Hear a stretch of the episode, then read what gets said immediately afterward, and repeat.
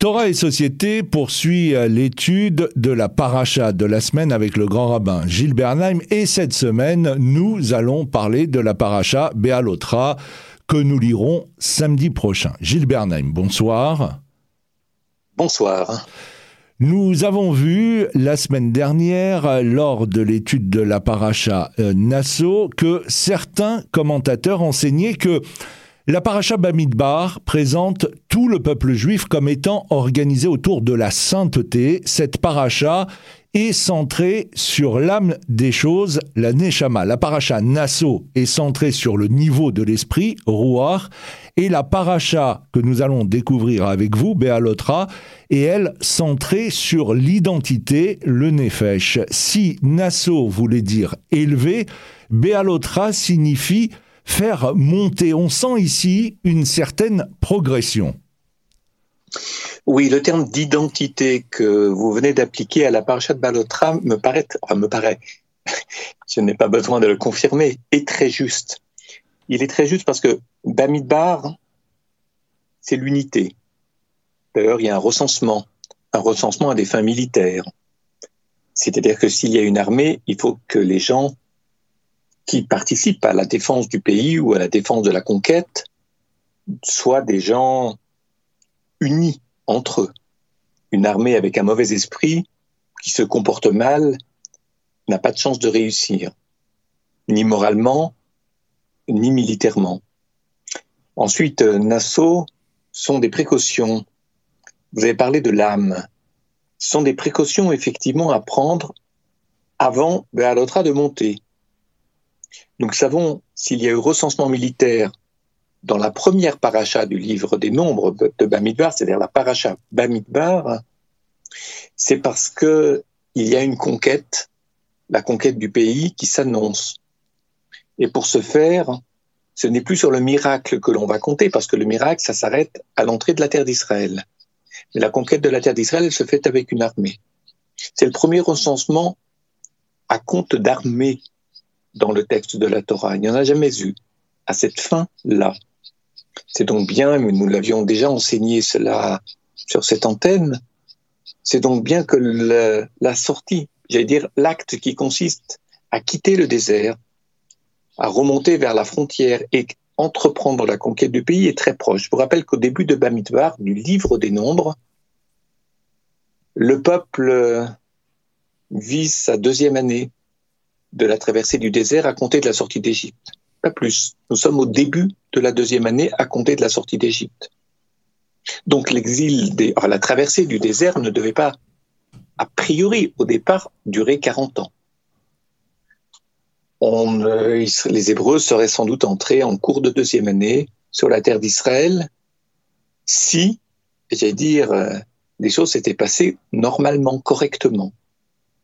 Mais nous verrons que le peuple n'était pas prêt et qu'il était tellement pas prêt à assumer sa liberté, c'est-à-dire à s'assumer. Ce que j'entends par s'assumer, c'est être véritablement libre. Libre, c'est pas faire n'importe quoi, c'est pas répondre à tous ses caprices. Libre, c'est faire un bon usage de sa liberté. La Torah nous apprend à faire un bon usage de notre liberté, mais il y a eu un temps de préparation à la chose. J'allais presque dire d'initiation à la difficile liberté d'être juif et d'être juif avec la Torah. Ce temps aurait pu durer un an et quelques semaines ou quelques mois. Et de ce fait, lorsqu'il a été question, et ce sera le cas à la fin du chapitre 10 de Balotra, mais cela nous le savons, lorsqu'il sera question de lever le camp pour entreprendre, ce sont les deux derniers versets du chapitre 10 qui annoncent la sortie du désert et je dirais, la perspective de la conquête d'Israël. Et au premier verset du chapitre 11, nous avons tout à coup un renoncement, c'est-à-dire des plaintes, c'est-à-dire un désir de retourner en Égypte. Retourner en Égypte, lorsqu'on pense au traitement qui a été le leur, qu'ils ont subi en Égypte. Et là, au bout de quelques semaines, ils veulent déjà revenir en Égypte, d'une année, pardon, et de quelques semaines, ils veulent déjà retourner en Égypte. Parce que là-bas, on était nourris, on savait ce qui nous attendait. De la manne, ils en ont assez. Quant à la conquête, ils ont probablement mmh. des doutes ou ils ne savent pas très bien si sans la protection divine, sans la manne et sans la source d'eau miraculeuse qui les suivait dans le désert, s'ils arriveront à survivre. C'est une chose de rêver d'un pays, c'en est une autre de gérer la réalité. Ça, le peuple d'Israël en fait l'expérience aujourd'hui sur sa terre. C'est un peuple très neuf sur cette terre. Un peuple neuf, c'est-à-dire c'est un État très neuf, une nation très neuve sur sa terre. Et entre les rêves, j'allais dire plurimillénaires, et la réalité sur le terrain, il y a parfois des écarts. il faut du temps pour gérer ces, cet écart ou ces écarts et apprendre à vivre au mieux sur sa terre. Et j'ai la faiblesse de dire que Israël fait beaucoup de choses pour réussir. Là aussi, ça marge d'erreur, mais qui n'a pas d'erreur, qui ne mmh. fait pas d'erreur. Je parle d'Israël Voilà.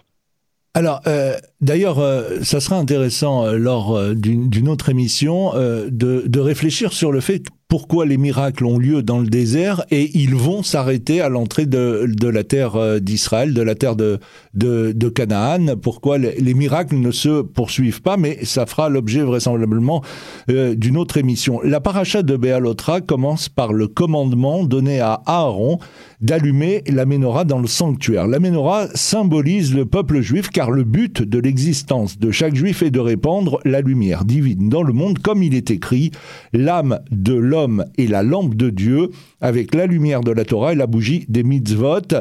Le peuple juif doit illuminer le monde, comme le dit Rachi. Oui, mais c'est un excellent. Cet exemple que vous venez de donner est très significatif, je dire, il est très suggestif.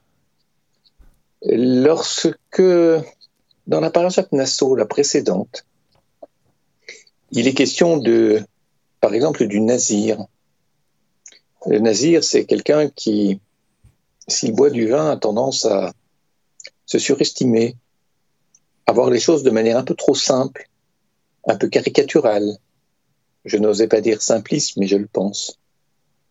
Donc, euh, il faut qu'il se dégrise mentalement.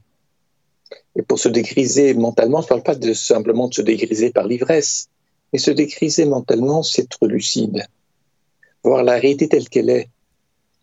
Et dès lors que l'on sait que ce peuple s'apprêtait, nous l'avons dit il y a quelques instants, à partir de la paracha de Balotra, et notamment à partir de la fin du chapitre 10 des deux derniers versets, qu'il s'apprêtait à quitter le désert pour entreprendre la conquête, il ne peut pas amorcer cette conquête d'Israël s'il est dans un état d'exaltation, c'est-à-dire dans un manque de lucidité, et qu'il ne voit pas la réalité telle qu'elle est. De là, ça permet déjà de comprendre que l'on ne vient pas avec des miracles. En tombant de la conquête, miraculeusement, ça vous ouvre les portes. C'est vrai, de la réussite. Mais si vous êtes tributaire d'actes miraculeux, il en faut tout le temps. Vous n'apprendrez jamais à vivre sans les miracles. Et le but n'est pas de vivre grâce aux miracles divins. Il y en a, mais on ne les connaît pas toujours enfin des miracles qui sont coordonnés jour après jour, mois après mois, année après année, non. On n'est pas une nation à ce moment-là. Je ne sais pas comment qualifier un peuple qui vit grâce aux miracles et que grâce aux miracles se nourrit, qui se protège, etc. En tout cas, c'est compliqué. Et de fait, le, ce qui pendant ces années de désert, on apprend, on s'initie à ce que j'ai appelé vivre sans grâce au miracle, mais acquérir, accéder à une forme de digne et difficile liberté. On ne fait pas n'importe quoi de sa liberté, on respecte les droits des autres, et donc on s'impose des devoirs pour limiter nos droits qui pourraient empêcher ces deux autres, ceux des autres d'exister, ou entraver la liberté des autres. Ça, c'est difficile, et ça prend du temps.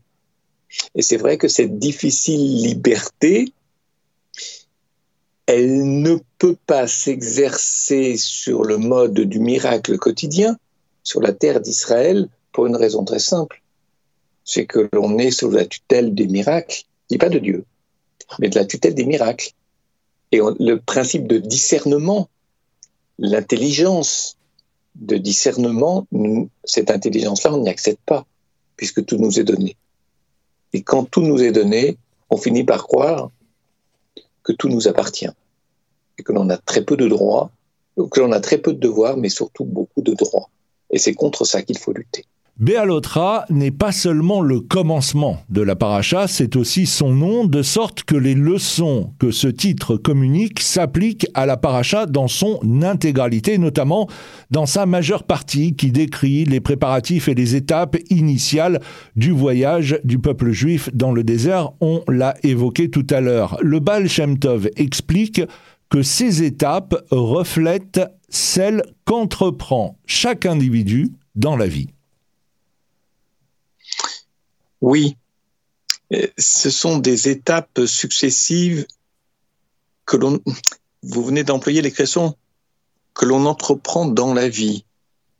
Je le formule sous une forme assez proche, assez équivalente finalement. Euh, dans les rituels de l'allumage de la menorah, il y a un travail qui se fait d'éclairage de notre réalité, de nos pensées, de la réalité du monde, de ce qui se passe à l'extérieur de nous, par petites étapes. voir le monde tel qu'il est n'est pas simple. On, souvent, on le voit tel qu'on a envie qu'il soit.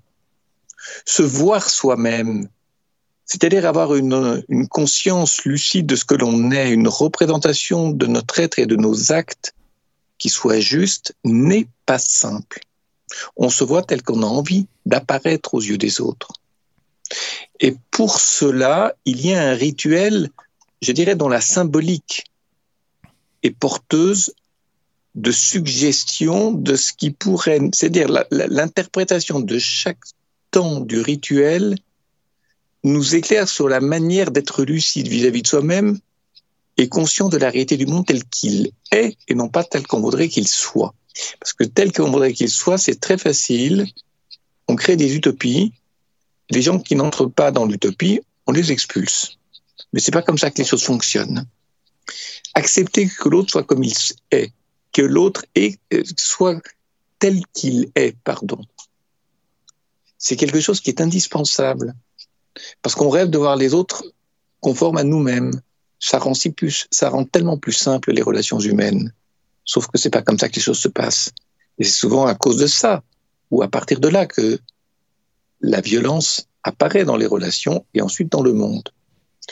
Et puis j'ajouterais une dernière chose, c'est que après cette dégrisée dans l'assaut, grâce, je dirais, au sujet du nazir dont nous avons expliqué le pouvoir de suggestion, il est important de Baalotra, pas simplement d'arriver dégrisé, mentalement, mais d'arriver avec des yeux, arriver à la conquête d'Israël, avec des yeux qui voient la réalité du monde telle qu'elle est, et la, je dirais, la, réalité de notre être tel qu'il est, et non pas tel qu'on se l'imagine.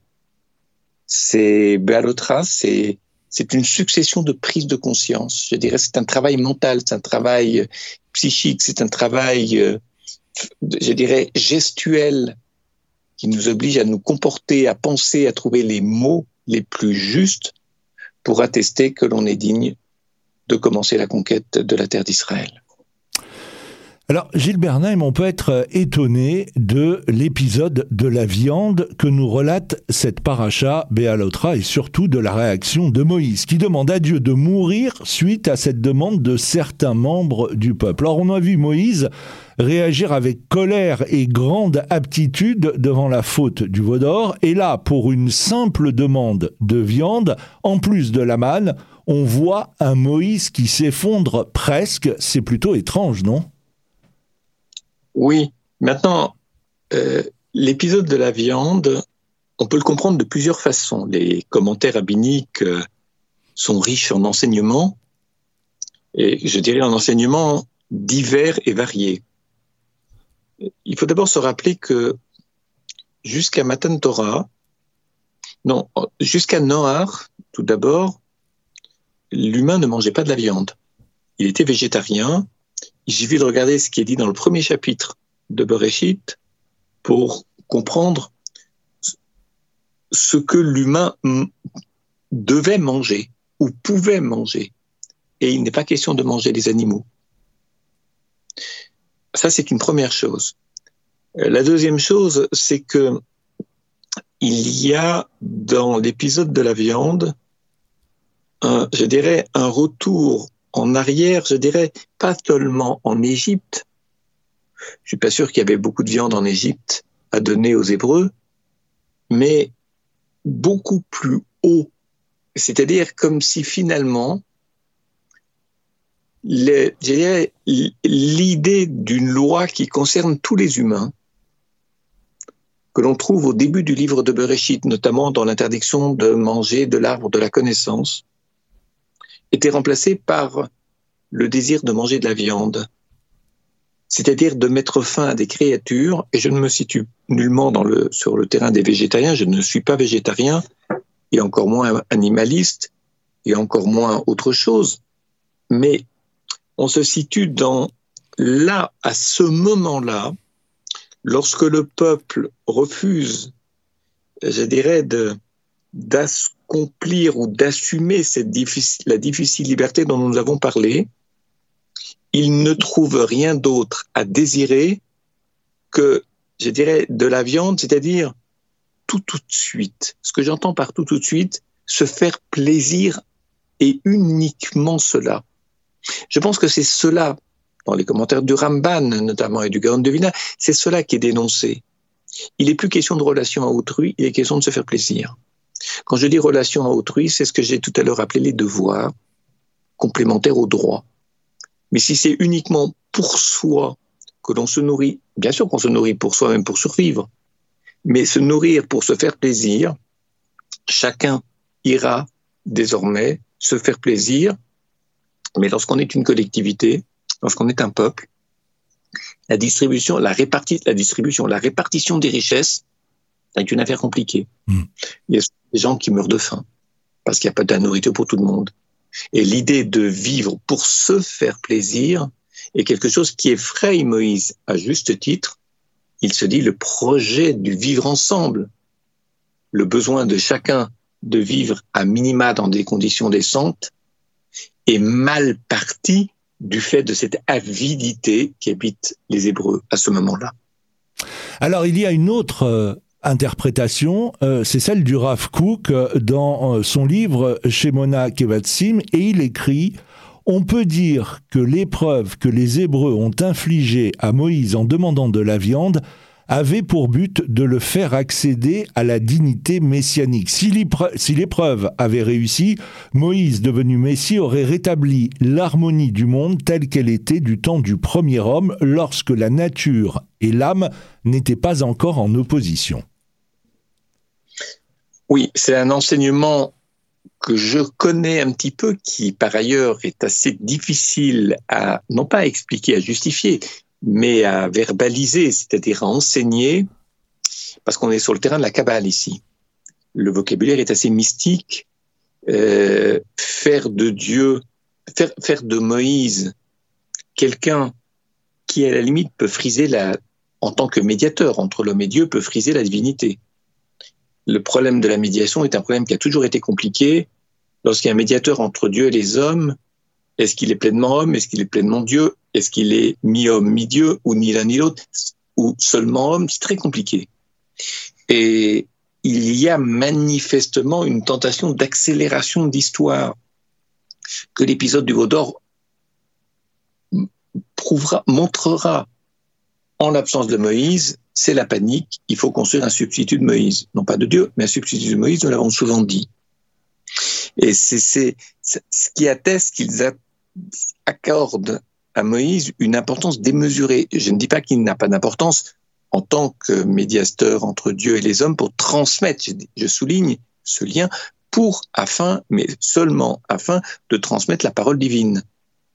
C'est pas quelqu'un qui va modifier le cours de l'histoire et se poser à côté de Dieu pour décider de ce qui est bon et pas bon et, demander, je dirais, devenir l'associé de Dieu. C'est pas en ces termes-là que les choses s'enseignent et qu'elles se posent dans le texte. Et si cet épisode-là avait donné lieu à un miracle et que ce miracle eût permis aux Hébreux de trouver satisfaction immédiatement, donc qu'il eût été une réussite ou qu'il ait favorisé la réussite pour tous Israël, je pense que c'eût été pire que le veau d'or.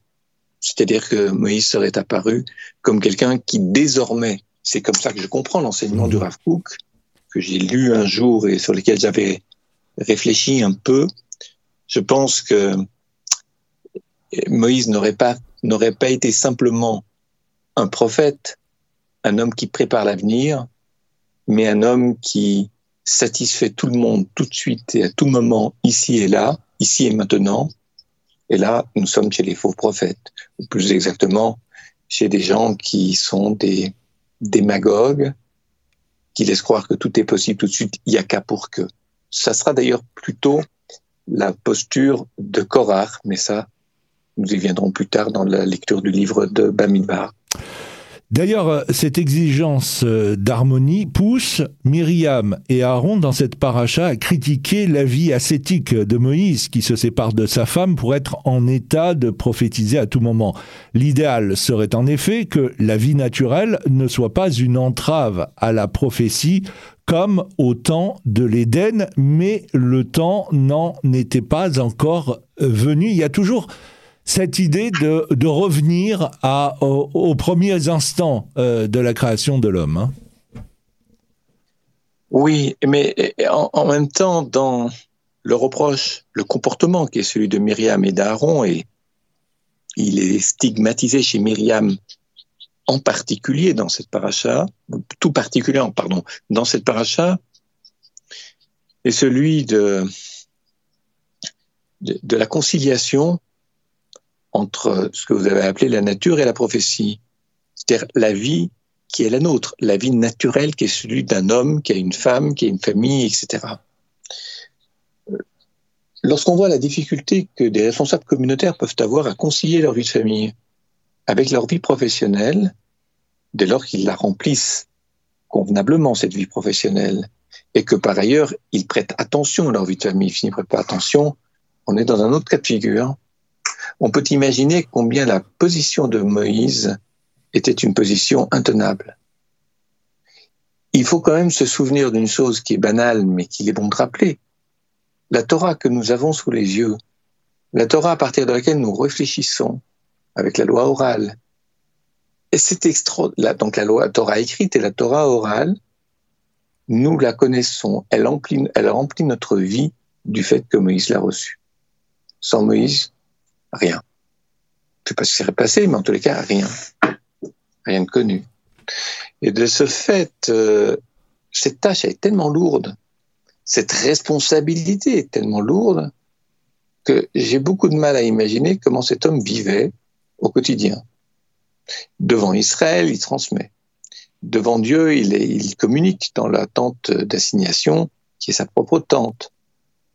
Ensuite, euh, il, je dirais, il dirige la construction du Mishkan, du tabernacle dans le désert. Et il en enseigne le, mode de fonctionnement. Et avec ça, avoir une vie de famille. Attendez, Moïse, il rentre pas à 6 heures du soir ni à 7 heures. Je ne connais pas son emploi du temps, mais ça devait être très, très compliqué. Et il faut aussi se souvenir d'une chose, sinon, je dirais, c'est traiter Myriam comme une personne qui aurait eu des propos déplacés à l'égard de Moïse. C'est que la femme de Moïse, Tsipora, est une femme de très haute qualité. Elle vient du monde de Yitro, donc de Midian. Mais lorsque Moïse a oublié de circoncire ses deux fils, c'est elle, la première, qui met le sujet en avant. Nous connaissons le texte, début du livre de Shemot, de l'Exode. Alors que cette femme-là, elle ne s'est pas simplement plainte parce que son mari est arrivé en retard sans prévenir. Euh, tard dans la soirée ou tard dans la nuit. C'est quelqu'un qui participe à la vie de, je dirais, pas simplement à la vie de couple de Moïse, mais à la réussite de sa vie familiale. Ne serait-ce que ça. Sinon, les fils n'auraient pas même été circoncis sans elle, peut-être. Et il y a des enseignements dans la Kabbale qui montrent le rôle qu'a joué aux côtés de Moïse. Ce n'est pas pour rien d'ailleurs que dans le monde euh, orthodoxe, beaucoup de femmes portent ce nom de Tsipora, qui pourtant vient de Midian. Mais Tsipora est un, nom, un prénom très porté parce qu'on rappelle ses très, on connaît ses très nombreux mérites. Et cette femme, si elle est offensée ou si elle est blessée ou si ou d'autres choses encore, ne jouera peut-être plus aussi, pas plus autant ou plus aussi bien son rôle aux côtés de Moïse. Et c'est cela que Myriam a voulu dire, mais je dirais par un propos qui passe par le trou d'une aiguille. Hmm. Ça passe sous sa casse. Malheureusement pour elle, ça casse. Dernière question euh, avec vous. On pourrait euh, résumer cette paracha par le sens de l'épreuve. Pour les autres peuples, le désert est le désert. Pour le juif, selon le sens de l'hébreu, Midbar, le désert, ressenti parfois dans l'existence, se lit également Médaber, le lieu de celui qui parle. Car la parole doit être une naissance de soi et des autres. Elle ne naît que dans quelqu'un qui se fait lui-même désert c'est ce que dit le Tour, Rabino euh, Yaakov Ben Asher, la vie est l'art de faire naître lentement, ou plus simplement de faire monter Béalotra. Oui, en fait, votre conclusion, la conclusion de votre développement, c'est-à-dire boucle la boucle de notre réflexion sur cette paracha. Savoir que Moïse a reçu la Torah sur le mont Sinaï c'est une chose. La difficulté pour Moïse épouse le contour de la paracha de Balotra. C'est-à-dire qu'il, je dirais, il franchit étape par étape.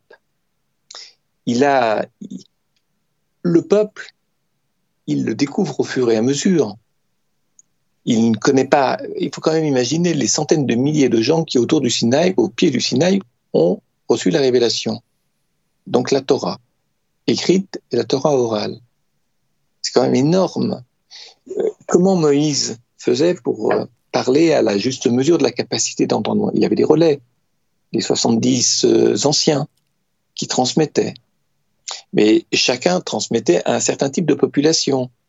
Ils, enseignaient la même, ils enseignaient la même chose, mais ils ne le disaient pas de la même façon. Ou plus exactement, ils le disaient de sorte que toutes les couches de la population puissent, au moins 70, puissent se sentir concernées et jamais hors jeu, comme on dit en sport. Et il a fallu beaucoup d'efforts de la part de Moïse, de, je dirais, non seulement, j'allais presque dire, de former les anciens à la transmission, mais aussi les respecter et apprendre d'eux, puisqu'on sait que c'est comme la loi écrite et la loi orale. La loi écrite, elle dépend de la compréhension qu'en a la loi orale, mais la loi orale trouve pleinement son sens dans sa référence à la lettre. Il n'y a pas de séparation entre l'esprit et la lettre. Et je pense que c'est un des enseignements que l'on retrouve dans Baalotra, parce que la menorah relève de l'écriture, le pouvoir suggestif de la lumière, c'est qu'il éclaire et ce qu'il donne à penser, relève de l'esprit c'est-à-dire en termes laïques, on dirait des cultures, et en termes euh, religieux, on dirait de l'interprétation, en termes herméneutiques, hmm. le peuple de l'interprétation. Voilà ce que l'on peut retenir de cette euh, longue, riche et difficile paracha qui est à l'autre. On se donne rendez-vous la semaine prochaine pour un nouveau numéro de Torah et Société. Bonsoir. Bonsoir.